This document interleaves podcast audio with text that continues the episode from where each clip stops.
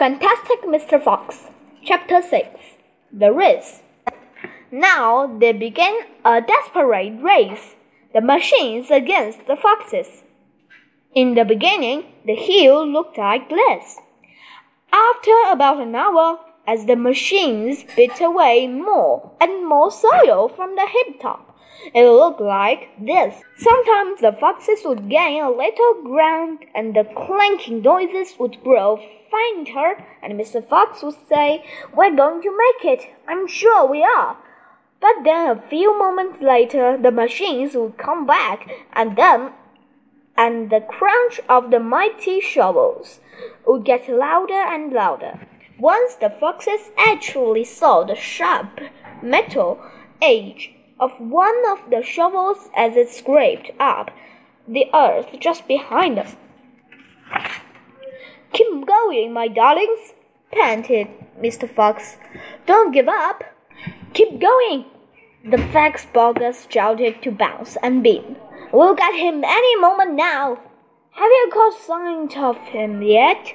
Bean called back. Not yet, shouted Boggis, but I think you are close. I'll pick him up with my bucket, shouted Bunce. I'll chop him to pieces. But by lunchtime, the machines were still at it, and so were the poor foxes. The hill now looked like this. The farmers didn't stop for lunch. They were too keen to finish the job.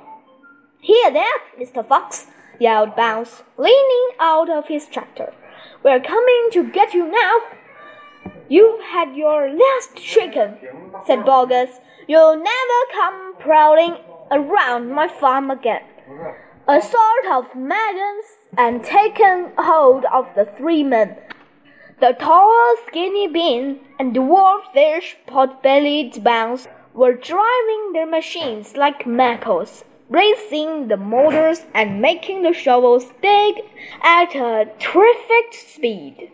The fat Boggis was hopping about like a dervish and shouting, Faster, faster! By five o'clock in the afternoon, this is what had happened to the hill. The hole the machines had dug was like the crater of a volcano. It was such an extraordinary sight that crowds of people came rushing out from the surrounding villages to have a look. They stood on the edge of the crater and stared down at Boggis and Bunce and Bean. Here there, Boggis! What's going on? We're after a fox! You must be mad! The people jeered and laughed. But this only made the three farmers more furious and more obstinately and more determined than ever not to give up until they had caught the fox.